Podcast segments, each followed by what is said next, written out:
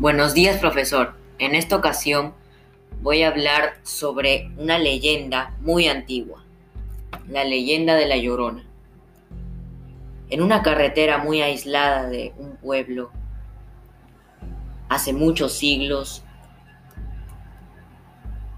las personas de ese pueblo crearon una historia que fue transmitida por mucha gente a través de los años. Esto llegó a oídos de un repartidor de camión, el cual no le dio importancia, ya que él no cree en lo paranormal. La gente decía que una mujer perdió sus hijos a mitad de la carretera y que desde ese día todos le iban a temer, ya que iba a hacer lo que sea por encontrar a sus hijos. Este hombre estaba en la noche, muy oscura, con neblina. Iba conduciendo por la carretera, pensando en lo tonto que era el relato que la gente le había contado.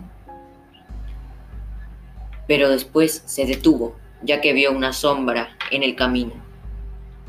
El hombre, muy asustado, se bajó de su camión para ver qué pasaba y al no ver nada, siguió su camino. Unos metros más adelante se le volvió a aparecer la sombra, pero esta sombra se abalanzó ante el parabrisas del auto, rajando todo, mientras el hombre se escondía atrás del camión. La sombra intentaba meterse en su alma. El hombre se zafó de la sombra y corrió. Al ver que había desaparecido esa sombra tan misteriosa, el hombre volvió a su auto.